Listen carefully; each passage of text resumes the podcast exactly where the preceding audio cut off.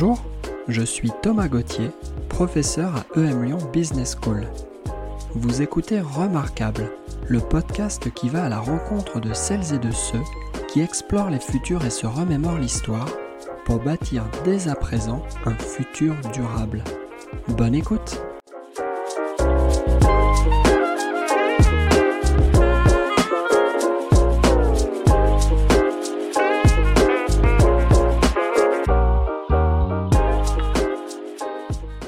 Xavier Pavie est philosophe, professeur à l'ESSEC Business School. Auteur d'une thèse sur la réception des exercices spirituels dans la philosophie contemporaine, il continue de publier régulièrement sur ce thème.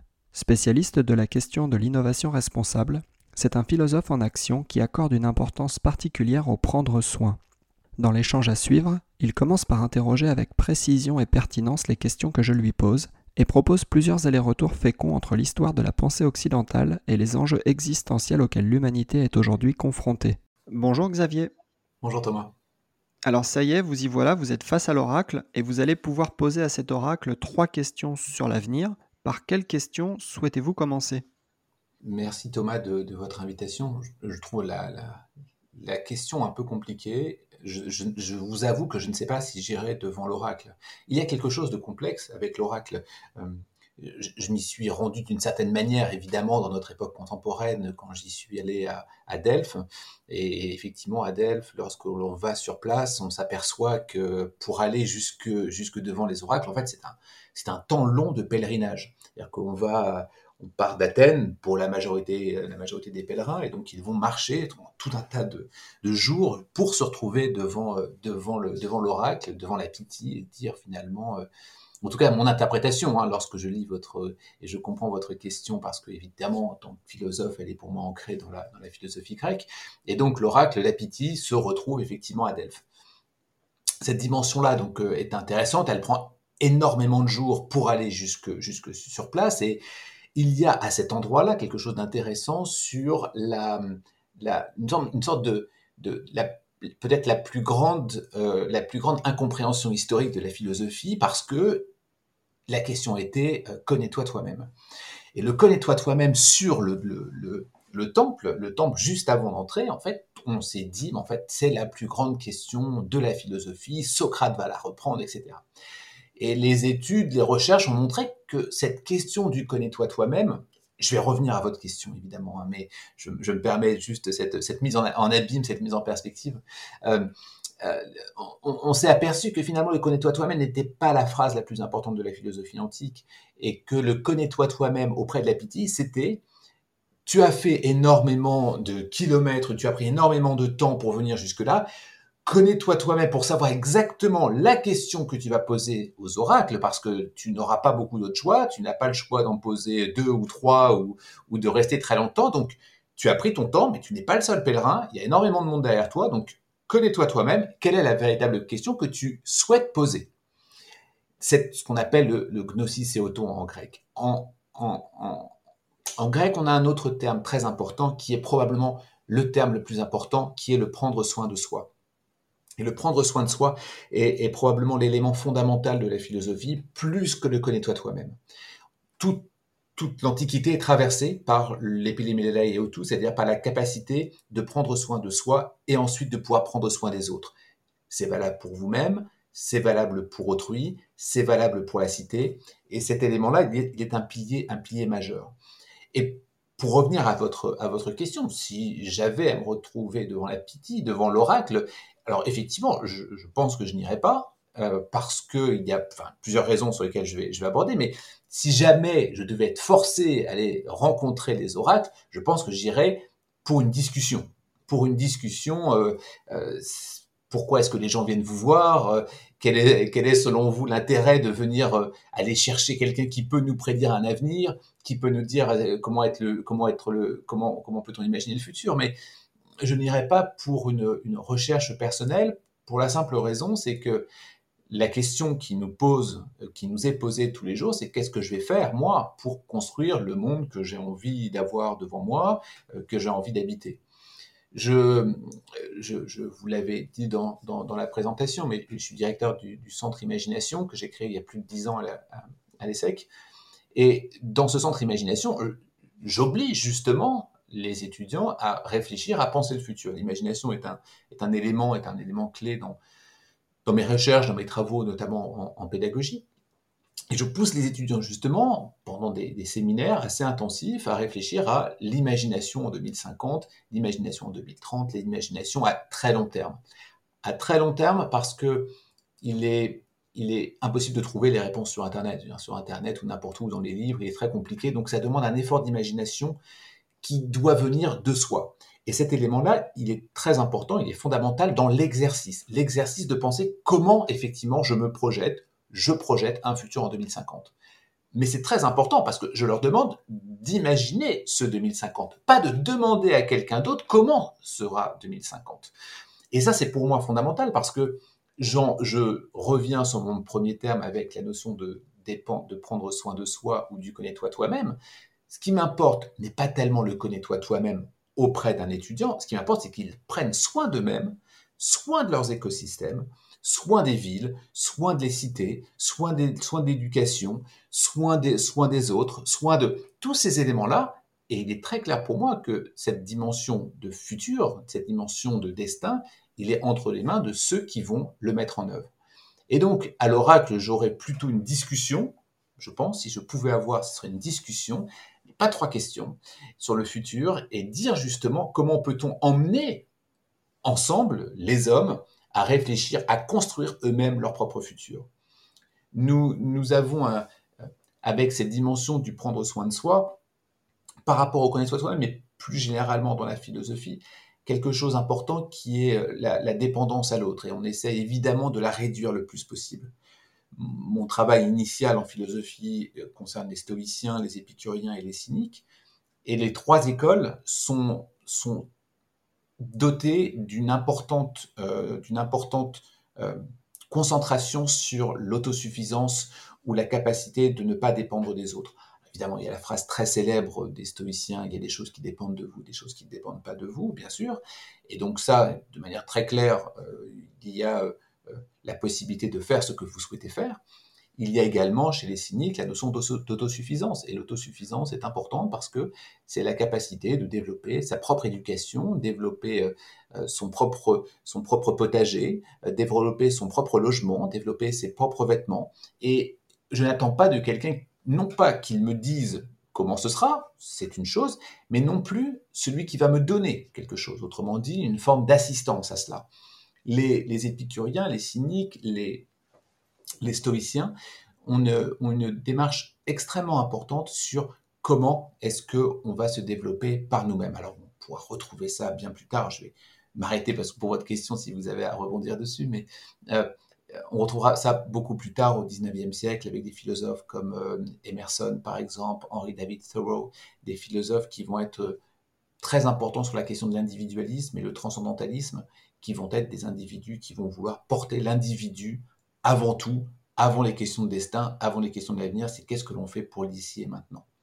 Donc voilà pour répondre sans répondre directement euh, aux oracles à votre, à votre premier point, mais peut-être que avancer dessus. Alors je vais tâcher de peut-être arrimer ce que vous venez de dire déjà, Xavier, avec euh, une, une, forme d'actualité.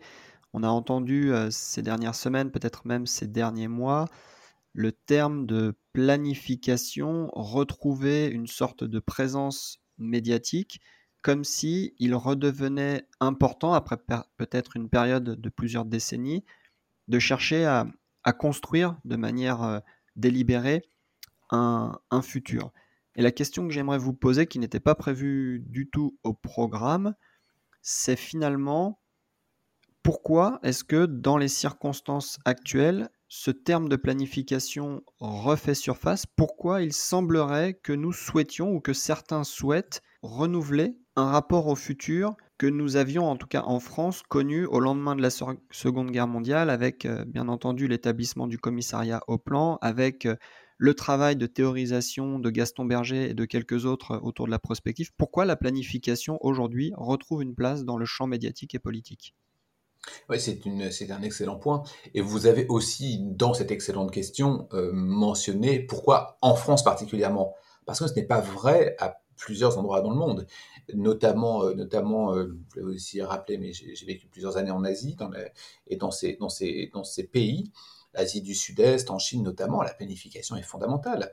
Dans, dans, quelques, dans quelques jours, quelques semaines, il y aura le 14e plan de 5 ans de la Chine, les, éléments sont extrêmement clairs pour eux. C'est-à-dire que nous ne pouvons pas gouverner sans plan, sans planification. Euh, Singapour, que je connais un petit peu mieux, c'est exactement la même chose. Il y a une planification extrêmement claire. Et vous avez raison de dire que la France était un pays dans lequel le commissariat au plan, cette dimension-là, était fondamentale. Pourquoi est-ce qu'on l'a oublié? C'est une question importante. Je pense que je n'ai pas la réponse et je ne m'aventurerai pas à imaginer des réponses possibles.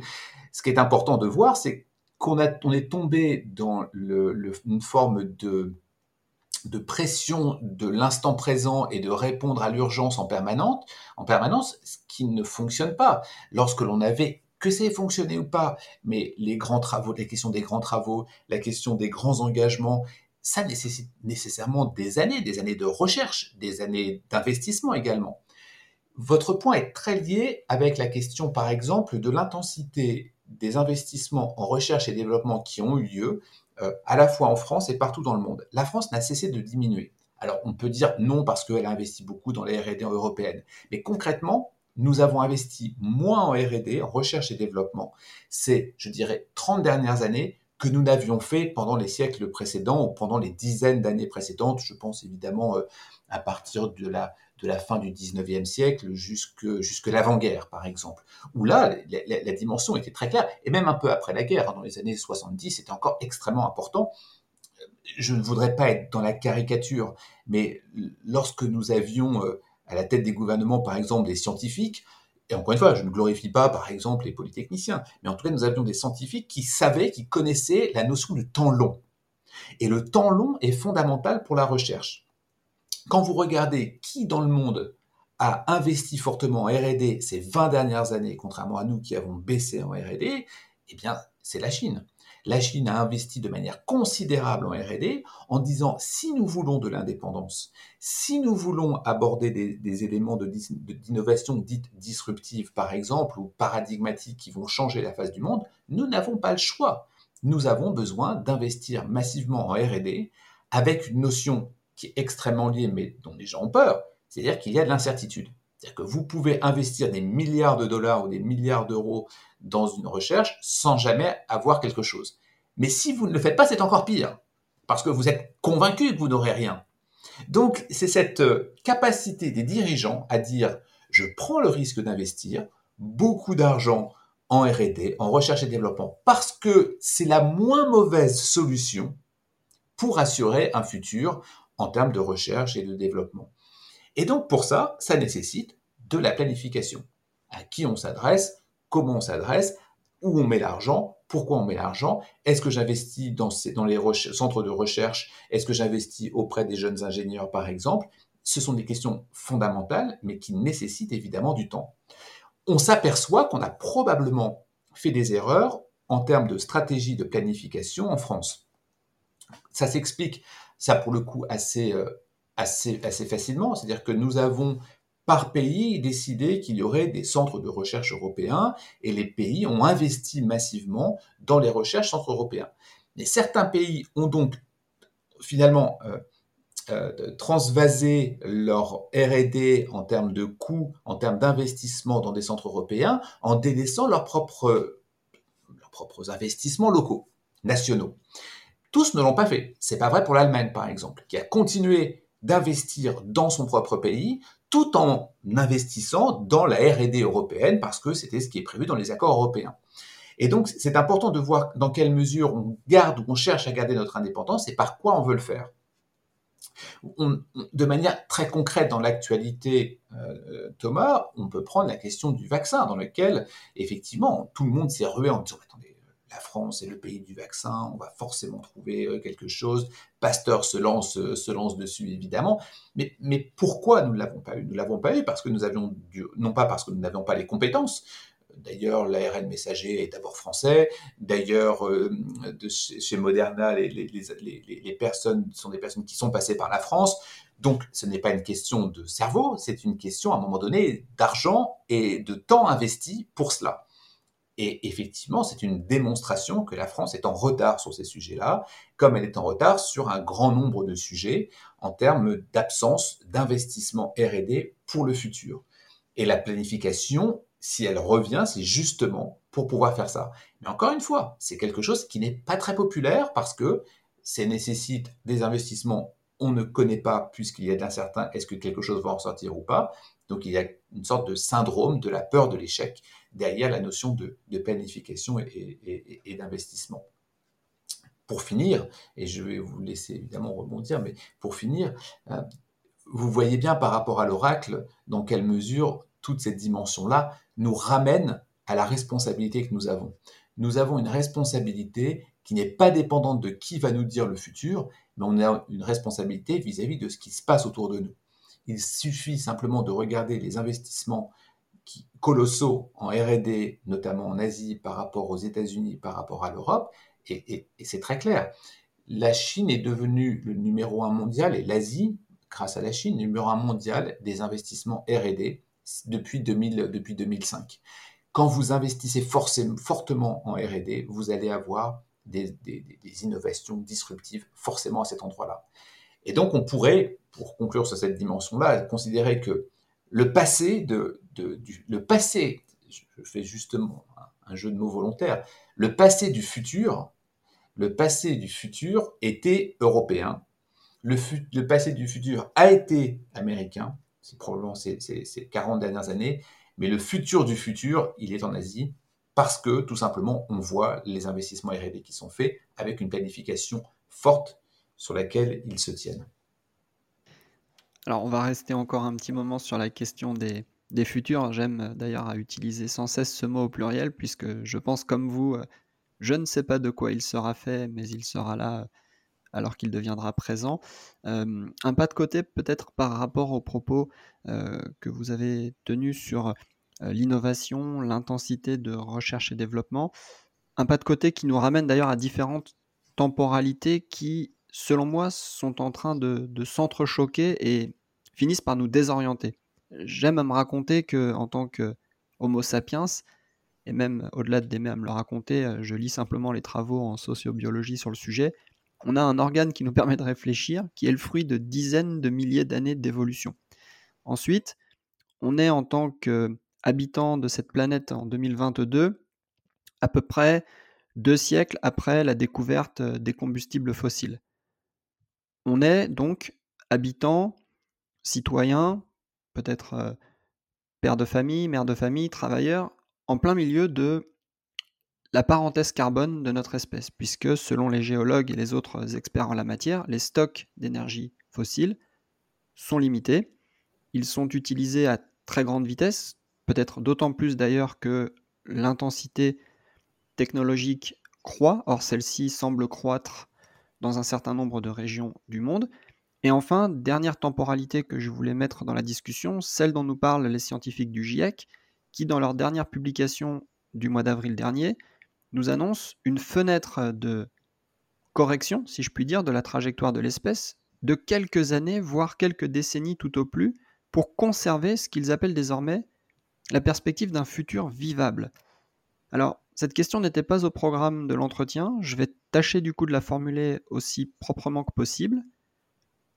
Comment intégrer ces différentes temporalités qui finalement nous mettent en tension, nous mettent en situation de penser et d'agir aujourd'hui dans notre rapport à cette intensité technique, dans ce, rapport à l'innovation? Y a-t-il d'ores et déjà nécessité d'ouvrir des espaces de régime d'innovation d'ouvrir des espaces de recherche et développement qui ne sont pas faits exclusivement d'une forme d'intensification de ce que l'on a connu en matière de RD, notamment depuis euh, le milieu du siècle passé. Est-ce qu'il y a des nouveaux régimes d'innovation, des nouveaux régimes de recherche que l'on peut voir apparaître d'ores et déjà et qui peut-être d'ailleurs pourraient être des moteurs, avec d'autres certainement, de nouveaux régimes civilisationnels, si on veut employer un, grand mot, euh, quelle pourrait être la place de ces régimes d'innovation et de RD dans une possible civilisation, peut-être appelons-la post-thermo-industrielle, si tant est que cela soit quelque chose de, tangible? Il faudrait être, euh, il faudrait être d'une nature très optimiste pour le, pour le voir, parce que nous avons en effet des initiatives à droite à gauche à travers le monde dans lesquelles vous pouvez euh, regarder des, de nouvelles formes d'innovation. Je travaille depuis longtemps sur l'innovation responsable et j'essaye de, de, regarder les, les modèles d'innovation responsable. Mais aujourd'hui, nous avons une, dimension, plus exactement une complexité qui nous amène à réfléchir de différentes manières. La première est, vous avez raison, sur la question des matériaux, des matériaux rares qui s'épuisent, mais désormais même les matériaux les plus, euh, ceux que l'on ne qualifiait pas de rares s'épuisent également de manière importante. Nous avons l'émission carbone qui est importante et derrière ça, il y a la question du, du vivant. La question du vivant et surtout la question du vivant de, de nous en tant que, en tant que, en tant qu'espèce humaine. Avant cela, il faut mettre en perspective devons-nous devons-nous véritablement protéger notre espèce humaine? Est-ce que nous valons cela? Est-ce que notre espèce humaine est si importante, si brillante, si exceptionnelle que ça, que nous devons à ce point la protéger? Cette question mérite d'être posée. Si on veut, on, sait tous que l'on ne veille pas à sauver la planète, puisque la planète survivra à l'espèce humaine. D'une manière ou d'une autre, elle survivra à l'espèce humaine. Donc la question est, est-ce que nous, on veut survivre? Il y a quelque chose de très anthropocentré à travers cette dimension-là, puisque on veut sauver qui l'on est. On se considère au-dessus, on se considère mieux, et donc, faisons en sorte de, faire faisons en sorte de protéger notre espèce humaine. Mais est-ce que ça vaut vraiment le coup? On ne se pose pas forcément la question. Est-ce que c'est vraiment si important ou si intéressant que ça? Et puis vous avez tout un tas de programmes dans lesquels, d'un point de vue écologiste, on pourrait remettre en cause en disant mais on sait très bien que l'humanité est une fin. Nous, nous le savons, alors elle est à très long terme, mais elle pourrait être à non pas très très long terme, mais juste à très long terme ou à long terme. Je reformule, on pourrait dire que l'ensemble des programmes écologistes que l'on nous propose, la réduction d'émissions de carbone à effet de serre, etc., va avoir des conséquences qui vont de quelques décennies, allez, siècles peut-être, repousser effectivement la persistance de l'espèce humaine. La question c'est comment voulons-nous vivre dans ce laps de temps qui de toute façon ne nous fera reculer que de quelques décennies, que quelques siècles, l'espèce humaine. Si tant est que tout soit égal par ailleurs. Pas de guerre, pas de guerre nucléaire, pas d'autres éléments qui peuvent être des catastrophes naturelles qui disent finalement bon bah tout s'arrête, il y a une énorme météorite qu'on n'avait pas vu venir et puis qui arrive, euh, qui arrive sur notre planète. Donc on est en train de se poser la question, ou en tout cas il faudrait qu'on se pose la question, quelles sont les contraintes que nous sommes en train de vivre et que nous devons nous poser pour quelle fin? La fin, ça veut dire quoi? Est-ce que c'est l'espèce humaine? Et c'est l'espèce humaine comment? Comment voulons-nous vivre pour cela? Et donc, il y a une sorte de, de discours qui empêche de penser ça qui est toujours en disant euh, euh, comment est-ce que l'on peut imaginer euh, de vivre mieux en émettant moins de carbone grâce à l'innovation, comment est-ce que l'on pourrait faire en sorte de consommer moins, il faut viser une sobriété, il faut viser... Oui, mais pourquoi? Pourquoi est-ce que il nous faut ça? Pourquoi? Est-ce que c'est parce que l'espèce humaine est si importante Encore une fois, je me répète, mais est-ce que parce qu'elle est si importante Est-ce que c'est parce qu'il faut prolonger l'espèce humaine de quelques siècles Et tout étant égal par ailleurs, ce n'est pas une évidence. Donc il y a quelque chose qui est une sorte de contradiction qu'il faudrait poser sur la table pour pouvoir y réfléchir. Pourquoi est-ce qu'il faudrait y réfléchir? Parce que nous sommes dans une situation où, de manière concrète, nous n'agissons pas correctement. Alors évidemment, si vous regardez la France, on fait globalement les choses pas trop mal en termes de respect de, la planète, on essaie de respecter les gaz à effet de serre, on essaie de faire en sorte que notre pays ne consomment pas trop. Alors c'est un peu facile parce que nous déléguons, nos difficultés à d'autres, notamment en Chine, notamment au Bangladesh, notamment en Inde, au Pakistan, des endroits où ils vont construire finalement pour nous de l'émission de carbone que nous nous utilisons. Mais plus compliqué encore. Lorsque nous avons parlé de, l'Asie tout à l'heure, allez expliquer aujourd'hui à un milliard de Chinois qu'ils n'auront pas de réfrigérateur allez leur expliquer qu'ils n'auront pas de, téléphone portable. Pourquoi?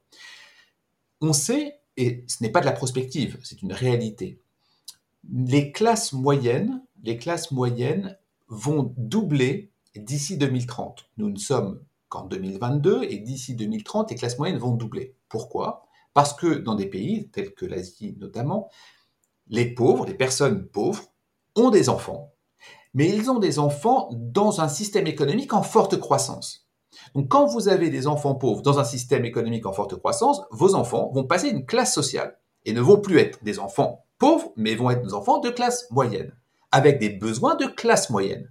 Et un besoin de classe moyenne, ça va être, je fais vite, la télévision, le téléphone, la voiture, le climatiseur, le, réfrigérateur, tout ce que nous avons en France.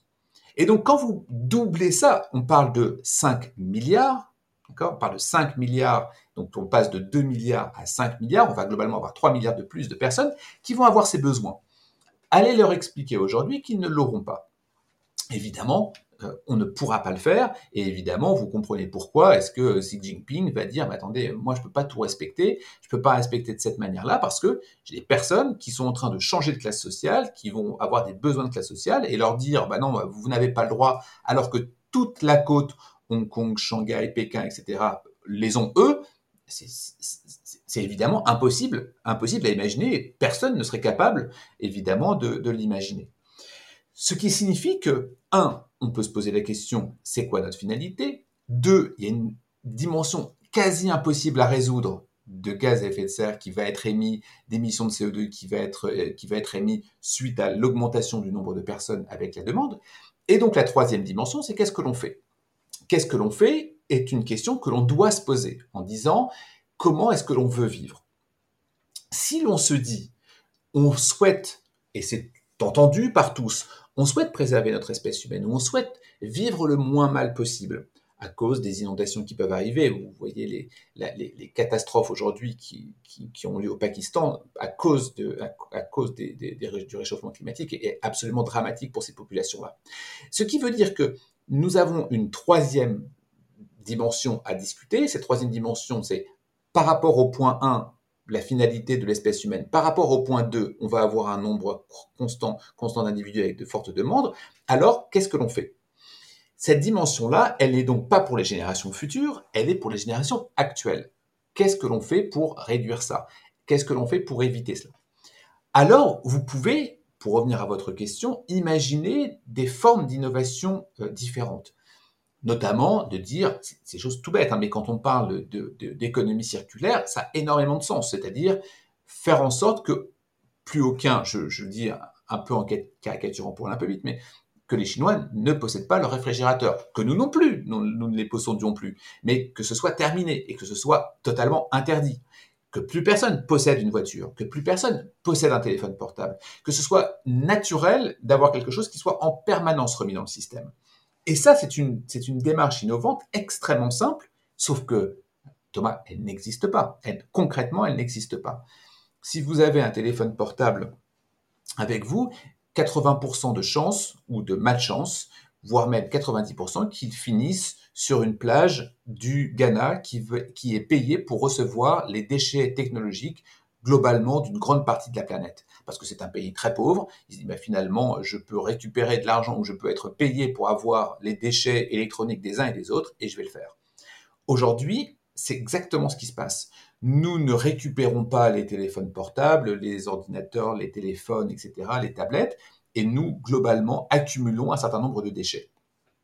Ce qui est dramatique parce que l'on parle, pour vous donner un ordre d'idée, on parle de 6 milliards chaque année d'éléments construits électroniques. D'accord Téléphone, ordinateur, tablette, etc. On parle de 6 milliards. On est 7 milliards sur, sur, sur, Terre. Et aujourd'hui, on a 3 milliards pour rien du tout. Ce qui veut dire que les autres milliards en ont beaucoup, 1, 2 ou 3, euh, etc. Et puis, avec le point 2 que j'ai développé sur l'augmentation des personnes qui vont vouloir ça, ça va nécessairement exploser. Donc, pour, euh, pour, pour, pour conclure sur ce, sur ce point-là, nous avons à considérer ces deux questions qui sont très complexes. Comment voulons-nous vivre en tant qu'espèce humaine? Qui voulons-nous protéger en tant qu'espèce humaine? Comment et pour maintenant, parce que ce n'est pas forcément pour les générations futures, mais c'est pour maintenant. Et la deuxième chose, c'est nous avons besoin d'innover pour cela. Et pour innover, j'ai pris l'exemple de l'économie circulaire, je peux prendre de nombreux autres exemples. Euh, vous avez euh, les, processus d'innovation responsable sont fortement présents une entreprise qui refait l'actualité, mais qui a toujours fait l'actualité sur ce sujet qui est Patagonia, dans lequel le coton organique est utilisé, a toujours été au moins à 50% organique. Euh, les premiers à avoir utilisé des bouteilles recyclables pour faire des pulls. Ce sont les premiers à avoir signé les Code of Conduct pour pouvoir avoir correctement des personnes qui sont correctement traitées. Vous avez les, sont les premiers à avoir fait des, des vêtements euh, réparables, réutilisables possibles. Bref, ce sont des entreprises qui, effectivement, euh, celles-ci, comme euh, les glaces Ben Jerry, par exemple. Les glaces Ben Jerry, ça a été tout de suite comment j'utilise nos déchets pour faire une sorte de compost géant pour nos usines. C'est pleinement de l'innovation et de l'innovation responsable. Les réfrigérateurs développés par eux en R&D sont plus puissants que les autres et consomment moins que les autres. C'est exactement la même chose. Et puis vous avez euh, l'entreprise qui est peu connue en France, très connue aux États-Unis, qui est une des meilleures au monde hein, en termes d'innovation et de responsabilité, c'est Interface, qui fait en fait les, tapis, les tapis, souvent dans les, bureaux, c'est-à-dire les grands tapis que l'on peut avoir dans les couloirs des bureaux, des institutions, également les, les dalles en plastique que l'on peut avoir. L'entreprise, qui est maintenant à plusieurs dizaines d'années, qui est une entreprise profitable, est à zéro émission est à zéro émission.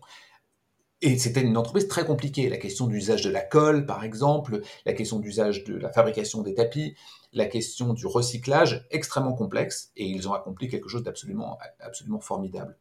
Nous avons donc des, des, exemples d'entreprises qui, effectivement, sont déjà dans une démarche euh, d'innovation responsable, y compris des grandes entreprises, hein, des entreprises comme L'Oréal, par exemple, est parmi les meilleures sur ce sujet-là, mais est parmi les meilleurs dans une situation qui reste de la consommation. Et donc qui reste une consommation de est-ce que nous voulons continuer à vivre de cette manière-là ou pas on a balayé ensemble plusieurs futurs, on s'est posé beaucoup de questions, vos éclairages, je suis sûr, nourrissent déjà la réflexion des auditeurs et des auditrices. Je vous propose maintenant que nous nous tournions vers le passé, que nous regardions dans le rétroviseur Pouvez-vous, Xavier, s'il vous plaît, ramener un, deux, trois événements qui ont marqué l'histoire selon vous et qui peuvent servir de leçon pour le présent et pour l'avenir dans une époque, et vous l'avez très bien dit jusque-là, dans laquelle nous sommes peut-être euh, euh, désorientés et en tout cas à la recherche de repères. Alors qu'est-ce que l'histoire peut nous amener aujourd'hui face à cette euh, désorientation individuelle et collective?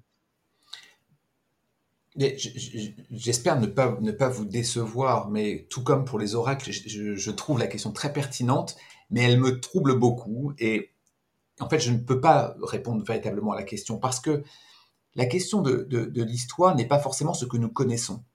ce n'est pas ce que moi je connais qui est intéressant ou qui est un élément, un élément marquant, mais pas non plus vous, mais pas non plus l'ensemble de l'histoire. Je m'explique. Est-ce qu'il est plus important dans l'histoire d'avoir eu cette euh, soupe chaude primitive dans laquelle les premières bactéries euh, ont apparu, qui ont fait que nous sommes ce que nous sommes aujourd'hui? Est-ce que c'est euh, l'homme de Néandertal? Est-ce que c'est les premiers, les premiers instants de, de, l'homme qui a marché sur la Lune? Est-ce que c'est le Big Bang? Est-ce que c'est la vaccination? En fait, nous sommes dans une situation où nous ne pouvons pas avoir d'effet marquant. Et, et je, je, je que avoir des faits marquants est quelque chose euh, de trompeur et qui surtout nous donne une sorte de, de complexe par rapport à ce que nous faisons ou nous ne faisons pas. Il y a en fait une évolution globale de l'humanité, il y a une évolution globale que l'on peut avoir, dans lequel les événements arrivent euh, de nulle part et il n'y a en fait que des imbrications à travers, à travers tout ça. Pourquoi en fait vous on s'interroge, vous me posez la question sur ce sujet-là, et pourquoi est-ce que c'est souvent une, question récurrente sur la question des, grands bouleversements que l'on peut avoir. Et aujourd'hui, n'importe quel média, n'importe quel euh, journal euh, ou, interview, vous allez voir des gens qui vous disent toujours avec une grande phrase, toujours avec quelque chose de très important, très grave. Nous sommes dans une époque de bouleversement, de grands changements comme jamais nous n'avons eu. Ben, c'est pas vrai. C'est tout simplement pas vrai. Nous en avons eu des millions, des milliers, et nous en avons encore. Sauf que on a toujours cette dimension très anthropocentré encore une fois, euh, qui va être ah mais non mais ma période est quand même très différente que les autres, il y a des grands changements. Mais évidemment que non. Lorsque vous avez euh, le, vaccin contre la rage qui arrive, lorsque vous avez la pénicilline qui arrive, lorsque vous avez la voiture qui arrive, lorsque vous avez même quelque chose de plus banal, mais le, cinéma qui arrive, etc. C'est un ce sont des événements majeurs. Il faut voir que entre 1890 et, et 1910 en France, vous avez les frères Lumière, vous avez Pasteur, vous avez Curie, vous avez Louis Renault, vous avez André Citroën, vous avez Eiffel. Attendez, en 20 ans, en 20 ans, vous imaginez, les, bouleversements sont, gigantesques. Donc on a une forme de, à la fois une croyance et à la fois une sorte d'égocentrisme en disant mais regardez ma période, l'intelligence artificielle, Internet, etc. Oui, mais oui, il y en a, il y en a toujours eu, et simplement ce sont des imbrications. L'ARN messager qu'on a utilisé pour le vaccin était présent dans les années 60. La découverte ou le séquençage de l'ADN, c'est pareil, c'est ces mêmes époques. Aujourd'hui, on séquence l'ADN de manière plus simple. Oui, elle est plus accessible parce qu'on a réussi à le faire dans les années 50. Mais aujourd'hui, il n'y a pas plus de bouleversements euh, qu'auparavant. Si maintenant je regarde votre, question avec un, angle de, de, philosophique, avec un angle de philosophe, en effet, on peut voir dans certaines disciplines des éléments majeurs. Donc on peut regarder en médecine, par exemple, les éléments marquants. Peut regarder dans le, secteur euh, de l'industrie, par exemple, en philosophie. Il est clair que nous avons à un moment donné le, le siècle de ce qu'on appelle le siècle de Périclès, hein, c'est le miracle grec. Et ça, c'est un élément marquant pour les philosophes, parce que on ne comprend pas bien pourquoi, on est cinq, siècles avant Jésus-Christ, vous avez le développement du droit, vous avez des éléments comme la monnaie, le théâtre, la philosophie, euh, vous avez la science qui arrive, vous avez euh, l'ensemble de, ces éléments démo, la démocratie, qui vont se mettre en œuvre. Et donc, ça, pour un philosophe, c'est un élément marquant, le miracle grec. Mais cet élément marquant-là, il est propre à la philosophie, qui va avoir des conséquences sur le reste de la société. Donc c'est pour ça qu'il y a des imbrications ailleurs. Un autre événement marquant pour les philosophes, ça pourrait être la reprise de la philosophie dans le christianisme. C'est-à-dire que, alors je, parle avec un point de vue très européen ici, mais c'est un élément qui est, qui, est, majeur, c'est-à-dire que les pères de l'Église vont reprendre les éléments de la philosophie comme manière de vivre. La philosophie qui était plutôt en dehors de ces questions-là. Il va y avoir euh, cette imbrication, donc on est euh, plutôt dans l'Antiquité dite tardive ici. Et puis, on a une, un dernier moment qui est, important avec l'humanisme. L'humanisme, alors je pense à Erasme, puis après je pense à, je pense à Montaigne, et puis beaucoup plus tard, des personnes comme euh, Emerson, comme Thoreau, etc., vont être finalement des personnes, des philosophes qui vont remettre l'homme, l'individu, en face de ces problématiques philosophiques. Autrement dit, pour euh, balayer, balayer ce, point-là, un, il n'y a pas d'histoire majeure, il n'y a pas d'événement majeur, il n'y a qu'une succession d'éléments et d'événements, et nous avons à être humbles vis-à-vis de ce que nous voyons, qui sont euh, finalement des produits du passé. Rien n'arrive, n'arrive comme ça du, jour au lendemain ou par hasard ce, génie créatif ou ce génie euh, historique n'existe pas. Toutefois, on peut effectivement faire ce travail disciplinaire qui est de dire, ou de discipline ou par discipline, qui est de dire comment est-ce que l'on peut regarder les évolutions possibles. Bon, ça ne m'apprend pas grand-chose euh, de savoir qu'il y a le secte de Périclès, qu'il y a la reprise du christianisme et qu'il y a l'humanisme. Ça m'apprend pas grand-chose pour aujourd'hui, parce qu'aujourd'hui, je dois construire mon futur. Et construire mon futur, ça rejoint le premier point le, point, le premier point, c'est de dire comment est-ce que j'ai la responsabilité de construire le futur euh, qui m'est donné parce que personne ne le fera à ma place. Ou plus exactement, si je ne construis pas ce futur, alors quelqu'un d'autre le fera à ma place.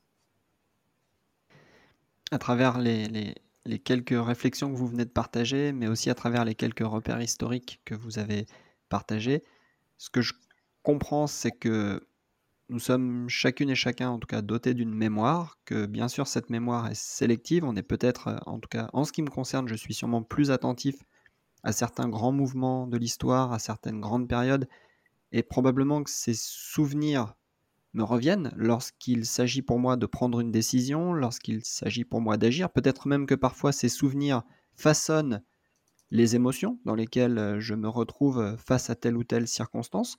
Et puis nous avons un devoir de mémoire qui est entretenu notamment à travers un certain nombre de cérémonies tout au long de l'année en France par exemple. On pense évidemment aux cérémonies liées aux conflits mondiaux. Un sujet qui est abordé en prospective à la fois par les chercheurs et les praticiens, ou en tout cas une construction hypothétique qui est abordée, c'est celle de mémoire des futurs.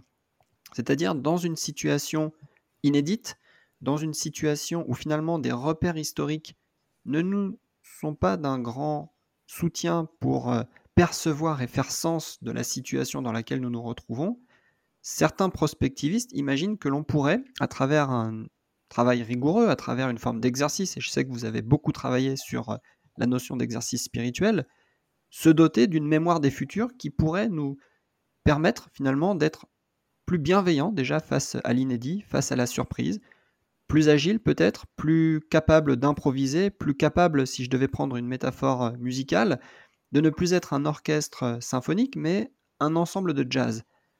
Est-ce que vous pouvez, cette question à nouveau n'était pas au programme, commenter librement avec votre regard de philosophe, peut-être aussi avec votre travail et votre réflexion autour des exercices spirituels, commenter cette euh, hypothèse de mémoire des futurs. Peut-elle exister? Existe-t-elle déjà? Qu'avons-nous à dire à son propos? J'aime beaucoup cette expression que je ne connaissais pas, euh, que vous m'apprenez, et je, la trouve absolument, euh, absolument pertinente sur la question des exercices spirituels. Je ne l'aurais pas utilisée telle qu'elle. Mais par contre, effectivement, il y a des, des accointances. On parle en grec de parasque. Alors la parasque, c'est la notion de préparation et l'anticipation du futur. Et donc la préparation et l'anticipation du futur est absolument euh, capitale parce que si vous le faites, alors vous serez en effet, vous l'avez dit Thomas, vous serez alors préparé à les accueillir et à mieux les accueillir. Alors, dans les exercices spirituels, c'est fait de manière euh, très individuelle et très propre à vos propres difficultés. Je vous donne quelques, quelques exemples. Marc Aurel cite, je le cite de, mémoire, hein, mais il dit euh, Dès l'aube, dis-toi à l'avance, dis-toi dès l'aube, dis-toi à l'avance que tu rencontreras un fourbe, un ingrat, euh, un insolent, un traître, etc. Il est dans cette démarche. En faisant ça, en, travaillant sur cette, sur cette dimension de préparation de qui il va rencontrer, dès lors que ça va arriver dans la journée, Marc Aurèle était un empereur et, un philosophe à la fois, il se dit en tant qu'empereur, il est évident que je vais en rencontrer aujourd'hui. Et donc je me prépare à cette hypothèse pour être mieux. Les, euh, les, stoïciens, eux, eux, vont, Marc Aurèle en était un, mais vont s'interroger sur la question de la préparation à la mort, par exemple. Et donc, ils vont se dire, euh, lorsque tu embrasses quelqu'un, lorsque tu euh, salues quelqu'un, lorsque tu vois quelqu'un, dis-toi qu'il peut mourir demain et que tu vas peut-être jamais le revoir. Et donc, cette, c'est, une préparation qui fait que quand tu l'apprendras, tu seras moins triste tu seras mieux à même d'avoir euh, réalisé cette, démarche-là. Il y a une expression que, j'aime beaucoup, euh, qui est, euh, qui est travaillée par Michel Foucault. À travers la compréhension de l'Antiquité, il va parler d'athlète de l'événement. J'aime beaucoup aussi cette expression-là, l'athlète de l'événement. Alors l'athlète de l'événement, c'est celui qui va se préparer justement à tout ça. Et donc, puisque la vie est compliquée, qu'on a des obstacles, qu'on a des, mots MAUX en permanence, qu'on a cette, cette, cette complexité à gérer face à nous, il faut que nous, nous soyons prêts. Et donc, cette mémoire future, elle est un élément important de l'athlète de l'événement. Si j'ai cette mémoire du futur, alors je serai prêt à les accueillir et évidemment à les anticiper correctement. Donc je ne peux qu'aller dans ce sens-là que je ne connaissais pas avec votre, votre approche, Thomas, et avec une, démarche philosophique qui est déjà présente 300 euh, ans avant Jésus-Christ et qui a été reprise après dans l'Antiquité tardive.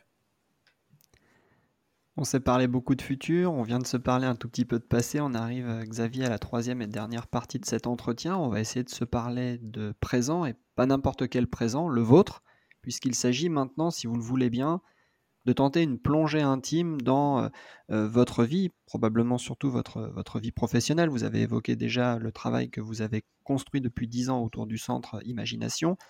Est-ce que vous pouvez nous faire vivre un instant les façons dont vous pensez votre vie et dont vous vivez votre pensée? Ça ressemble à quoi la vie professionnelle de Xavier Pavie? Alors, je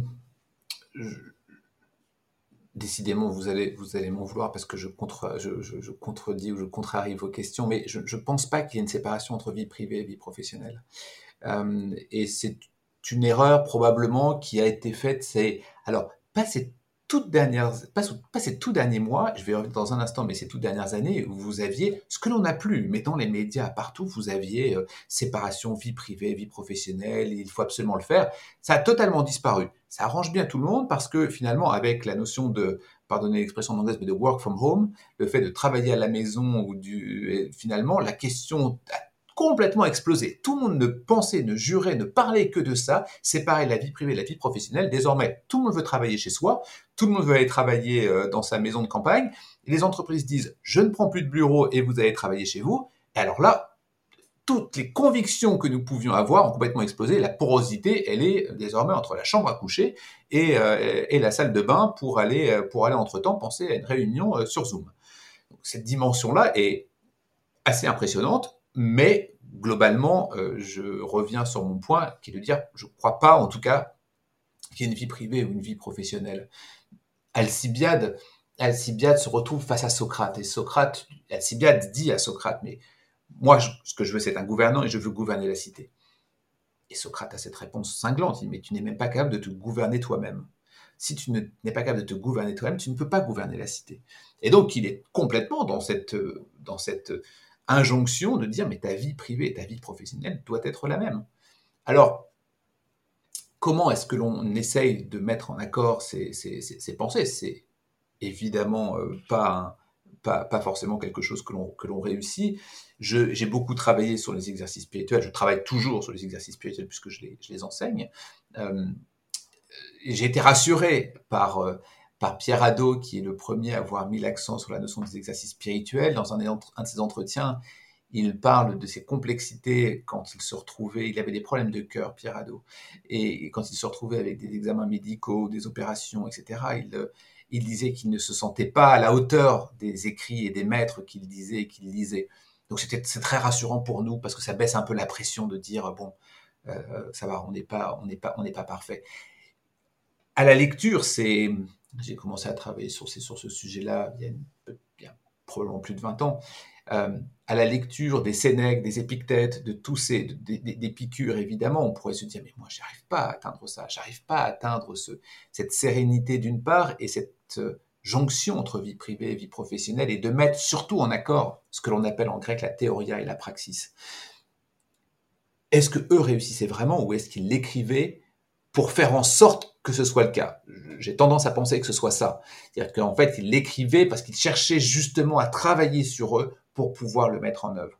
Mais le réussir complètement est quelque chose d'impossible. Et ce qui est d'autant plus rassurant, c'est que nous voulons être des sages, mais les philosophes savent qu'ils ne sont pas sages, ils sont sur la voie de la sagesse, ce qui est différent. Euh, dès lors que vous atteignez la sagesse, eh bien, tant mieux, peut-être qu'à ce moment-là, vous avez une cohérence parfaite. Mais les philosophes savent au moins où est la sagesse, savent le chemin de la sagesse, cet amour de la sagesse, mais ne sont encore que sur le, que sur le chemin. Quand il s'agit de, de m'interroger, est-ce que je, peux le faire ou pas? J'essaye autant que, autant que possible. Ce qui me trouble le plus, c'est quand je suis euh, évidemment face aux, aux, étudiants, quand je suis en train d'enseigner, puisque c'est à cet endroit-là où finalement je peux être le plus pris en défaut. Parce qu'on peut dire, mais en fait, vous enseignez ça, mais qu'est-ce que vous faites? Comment vous le faites? Donc j'ai à la fois réfléchi, regardé. Quand je suis par exemple devenu végétarien il y a, une quinzaine d'années, euh, c'est notamment pour ces, questions-là pour la question de ma relation au vivant. Comment est-ce que je, dois penser ma relation au vivant et à celui à qui je délègue finalement d'aller tuer quelqu'un? Euh, je pense à mon boucher, je pense euh, à, mon poissonnier par exemple. Eh bien finalement, je suis en train de lui déléguer la mort euh, pour mon propre plaisir, alors que j'en ai pas besoin. Et par ailleurs, mais au même plan, je suis en train de tuer un être vivant qui effectivement a toute sa place dans son dans son dans, l'écosystème. Et donc, quand je l'ai fait il y a 15 ans, ce qui était, c'est toujours pas très courant, mais ce qui était encore, encore, moins courant, c'était une dimension que je cherchais à appliquer en me disant, euh, c'est important pour moi de penser la nature, les écosystèmes, penser la notion du vivant. Il n'est pas possible de continuer à manger les animaux. Aujourd'hui, vous, avez un nombre considérable d'individus qui vont continuer à manger des, animaux, quand bien même ils vont condamner euh, euh, les écosystèmes, condamner le fait de dire il faut pas faire mal aux animaux, etc. C'est parce qu'il manque entre la façon avec laquelle ils disent les choses et ce qu'ils font face à un steak, eh il manque l'espace de la pensée. Pourquoi est-ce qu'on fait ce que l'on fait? Pourquoi est-ce qu'on fait ce que l'on fait? Je ne veux pas dire que ça justifie tout, mais lorsqu'au moins vous savez pourquoi vous faites les choses, au moins vous pouvez déjà être en accord avec vous-même sur la façon avec laquelle vos actes vont avoir une sorte de crédibilité vis-à-vis de vous, vis-à-vis des autres. Ce qui veut dire que vous pouvez expliquer pourquoi parfois vous déviez, pourquoi parfois vous n'êtes pas encore exactement comme, comme vous le seriez. Eh bien, si on ne le fait pas, on est, Michel Henry parle d'écrasement, on, serait complètement écrasé par cela. Et donc, la, la première étape que, en tout cas, je m'étais je m'étais engagé, c'est la notion effectivement de, prendre, soin du, vivant. Ensuite, je dirais qu'il y a deux axes majeurs euh, qui, euh, qui, sont importants pour, euh, moi dans mes, travaux et mon, quotidien. C'est, je l'ai dit, mais c'est l'enseignement. et cette dimension est très importante et c'est pourtant pas simple parce que, en tout cas, j'essaye d'avoir dans ma relation avec mes étudiants, dans mes cours, avoir quelque chose qui à la fois me plaît, à la fois leur possiblement leur plaît, mais qui surtout va provoquer chez eux quelque chose qui peut être intéressant. Alors j'échoue beaucoup. J'échoue beaucoup parce que j'essaye plein de choses. J'ai la chance d'avoir des institutions euh, dans lesquelles je peux exprimer cette créativité-là, parce que ces institutions-là, elles-mêmes, dans leur ADN, ont effectivement cette, cette dimension-là. L'ADN, une des valeurs de l'ESSEC depuis 1907, c'est cet esprit pionnier et d'essayer de faire des choses. Donc j'ai essayé plein de choses. Donc ça s'est plein de fois très mal passé. Euh, parce que j'ai tenté de nouvelles approches pédagogiques, parce que j'ai essayé de pousser les étudiants, parce que ça n'a pas, pas plu. Et puis, il y a eu aussi quelques, quelques succès euh, avec des choses qui ont plu, avec des étudiants qui, sur un même programme, vont adorer et d'autres qui ne vont pas aimer. Mais je ne peux pas ne pas essayer. Je ne peux pas ne pas tenter et de continuer ça. C'est comme ça que la question de, l'imagination est, apparue. C'est une semaine de séminaire dans lequel on parle de tout sauf euh, du business, des entreprises. On parle d'anthropologie, de philosophie, de science, de, de, vin, de fromage, de chocolat, de, sagesse encore, je ne, sais, je ne sais quoi, mais tout sauf ça. Et ça ne plaît pas à tout le monde. Ça ne plaît pas à tout le monde. Il n'empêche que euh, une partie, ça leur plaît, et surtout mon propos est de dire, ça n'est pas parce que ça ne vous plaît pas que ce n'est pas important. Alors c'est très difficile à défendre et c'est très difficile à vivre, parce que lorsque vous portez des projets sur, euh, dans le centre imagination, on a passé plus de 12 000 étudiants. Euh, plus de 12 000 étudiants, lorsque vous portez des projets avec conviction, bah forcément vous êtes attaqué, et quand vous êtes attaqué avec quelque chose que vous avez créé ou porté, vous êtes attaqué à titre personnel. J'ai beaucoup, beaucoup souffert. Je le dis de manière tout à fait libre parce que vous m'en parlez et j'en parle avec cette notion de spiritualité. J'ai beaucoup souffert, ou je souffre beaucoup lorsque je passe énormément de temps, euh, d'énergie, d'investissement, c'est-à-dire je donne une part de ma vie qui ne m'est pas demandée par mon institution, mais que je souhaite faire parce que je pense que c'est bon et que l'institution pense que c'est bon également, mais ce n'est pas obligé. Eh bien forcément c'est difficile. Il est plus simple de venir avec euh, ses slides derrière son ordinateur en cours et faire son, cours de manière traditionnelle. Et je ne reproche pas ceux qui le font.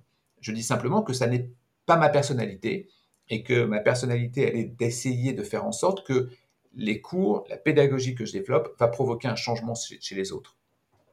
Wittgenstein disait, euh, disait que ces cours, fallait les considérer comme des publications. J'aime beaucoup ça parce que la publication, c'est effectivement aller porter un nouveau message et j'essaye de porter un nouveau message. Il peut être contradictoire, il peut être dans le dialogue ou le débat, il peut être dans la transmission ou dans l'échange, mais il y a quelque chose qui se passe. En tout cas, j'essaye de faire passer ça dans mes cours. L'autre partie qui est importante, c'est la partie recherche. Et la partie recherche qui est donc la partie qui va être, euh, l'objectif va être la, publication et la façon avec laquelle on va essayer de promouvoir ces idées.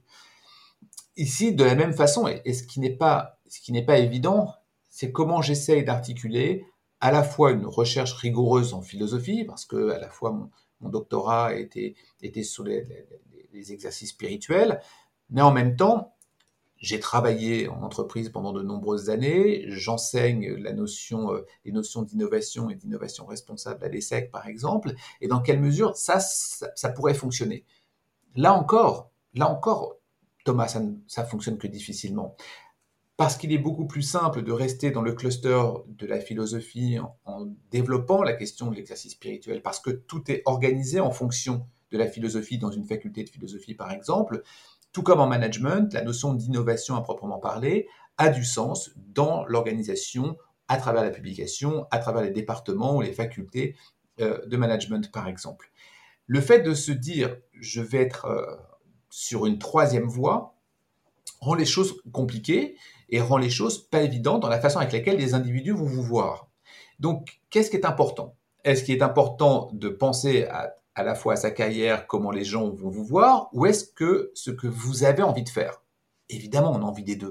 Tout le monde a un ego et tout le monde a besoin d'un ego à nourrir et c'est naturel. Lorsque vous êtes enseignant, lorsque vous êtes professeur, lorsque vous publiez, vous avez votre ego à nourrir. Sinon, vous ne seriez pas sur scène face aux étudiants à chaque fois. Et donc, cet ego-là, il peut être nourri aussi par la recherche. C'est-à-dire, mon ego est quand je suis publié dans telle ou telle revue. Mais alors, quand vous n'avez que beaucoup, quand vous n'avez pas ça, ou quand vous avez des difficultés à avoir ça, est-ce que vous faites ce que vous croyez être bon et ce qui vous plaît, ou est-ce que vous essayez de jouer sur les tableaux qui sont les tableaux de un peu de convention que l'on peut avoir? Dans, ces, dans cette dimension-là, je, me suis en tout cas dit, mais je ne peux pas faire de choix. Je n'arrive pas à faire de choix entre est-ce que c'est la philosophie qui est importante des exercices spirituels et se contenter de cela, ou est-ce que c'est que, l'innovation J'ai mis probablement dix ans à comprendre que l'innovateur, par exemple, il serait meilleur s'il pratiquait des exercices spirituels. Et cette dimension-là, elle m'a pris dix ans parce que l'environnement fait en sorte que l'on soit séparé entre d'un côté le management, d'un côté la philosophie. Et pourtant, si on veut dessiner un monde meilleur, ce que veulent les philosophes, alors il nous faut des personnes qui innovent, des personnes qui vont faire des choses, des personnes qui vont créer. Parce que à la fois l'économie, mais les institutions, les ONG sont en plein cœur des innovations et des choses importantes pour la société. Mais comment formons-nous ces individus-là? Si on les forme sans les exercices spirituels, sans les questions portées par les épicuriens, les stoïciens ou les, cyniques, qu'est-ce qui va se passer?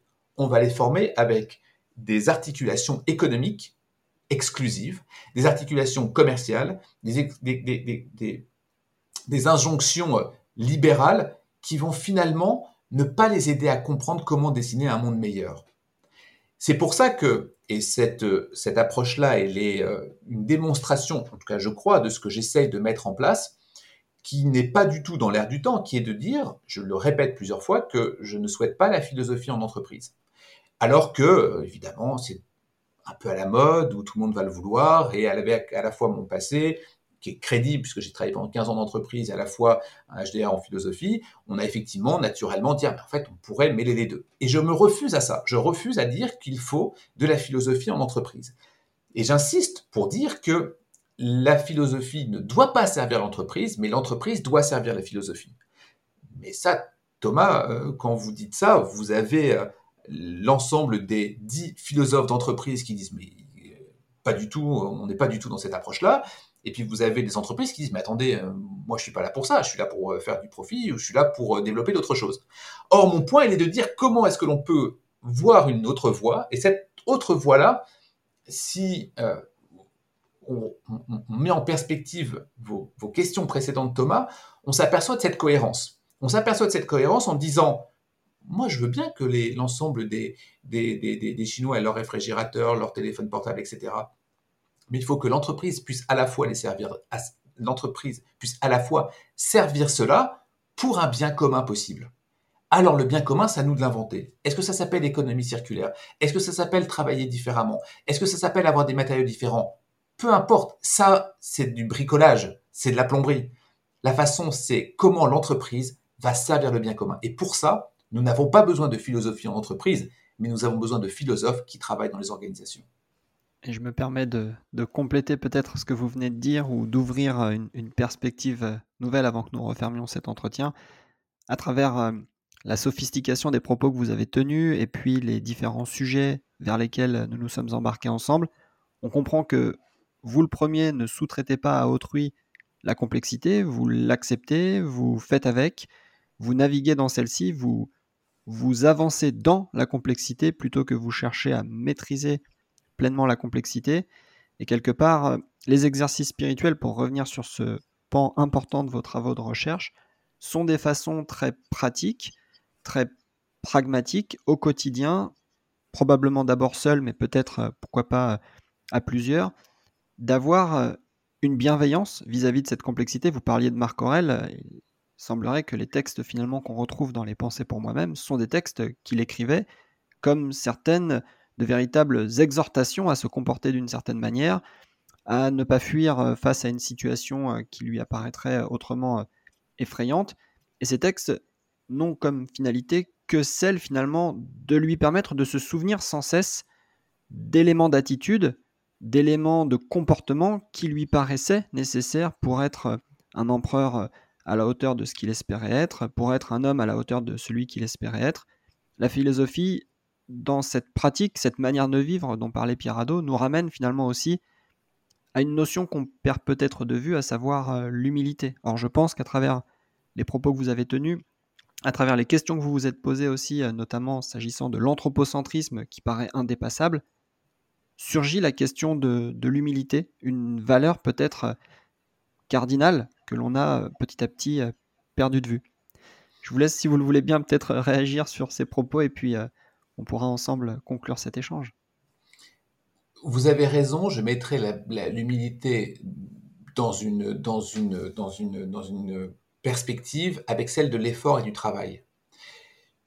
Vous avez besoin d'effort et de travail à la fois pour être humble, mais à la fois pour faire tout ce que l'on a dit. Vous avez raison, l'exemple que vous prenez de Marc Aurèle est extrêmement pertinent. Il ne s'agissait pas, pas de dire je veux être empereur ou je veux être philosophe, il faisait les deux. Mais vous soulignez un point qui est fondamental, c'est-à-dire qu'il travaillait sur ses pensées pour, lui-même. Ça veut dire que le soir, dans sa tente, il arrêtait le temps. Il prenait un crayon, un papier, et il écrivait ses pensées pour lui-même. C'est-à-dire qu'il y avait cet effort de réflexion dont j'ai parlé tout à l'heure, en disant que la différence entre ce que je dis ou ce que je souhaiterais et ce que euh, je fais réellement, il y a l'espace du travail. L'espace du travail, c'est la notion d'exercice spirituel. Exercice, c'est euh, c'est l'entraînement. Vous avez besoin de vous exercer. Personne ne fait un marathon en commençant sans entraînement. Eh bien, l'exercice, c'est la permanence. C'est en permanence se questionner, en permanence travailler, en permanence pratiquer quelque chose. Alors, qu'est-ce qu'on pratique? On n'a pas trouvé vraiment d'autres mots mieux que la notion de spiritualité, c'est-à-dire on va travailler son esprit on va travailler son esprit. L'exercice spirituel n'a rien à voir avec la religion. C'est une question du travail de soi, sur soi, pour soi, qu'on peut travailler avec d'autres, qu'on peut travailler aussi pour les autres, mais d'abord pour soi. Et cet exercice-là, c'est une pratique de discours, de texte que l'on va apprendre, que l'on va travailler et ensuite qu'on va essayer de mettre, de mettre en œuvre. À Épictète, on demandait combien Socrate avait-il réussi à convaincre de personnes sur l'agora? La réponse est terrible. Pas même un sur mille. Pourquoi? Tout le monde pouvait être d'accord avec Socrate. Personne ne nous dit un jour, ou dans une salle de cours, me dire Mais moi, la sagesse, je m'en fiche. Ah, mais moi, je ne veux pas être plus serein. Ah, mais moi, je ne veux pas, etc., etc. Non. Par contre, effectivement, est-ce que vous allez véritablement vous mettre à méditer, à regarder votre diététique, à pratiquer votre corps, à travailler l'exercice spirituel du dialogue, à lire certains textes pour pouvoir aller mieux, à écrire parce que ça va vous demander euh, une, forme de, prise de distance vis-à-vis de vos écrits, par exemple. L'ensemble de ces six exercices spirituels que je viens de citer, par exemple, demande du temps, demande de l'effort. Et il sera plus simple de se tourner vers la télé ou de se tourner vers un roman euh, que de se tourner vers son propre travail. Et donc l'humilité, vous avez raison, mais évidemment le travail sur soi, les techniques de soi, le souci de soi ou comme on l'a dit au tout début de notre entretien, de prendre soin de soi demande du temps et de l'effort. Prendre soin de soi, une expression que vous avez euh, utilisée en ouverture de cet entretien, que vous utilisez en clôture. Merci beaucoup Xavier. Merci à vous.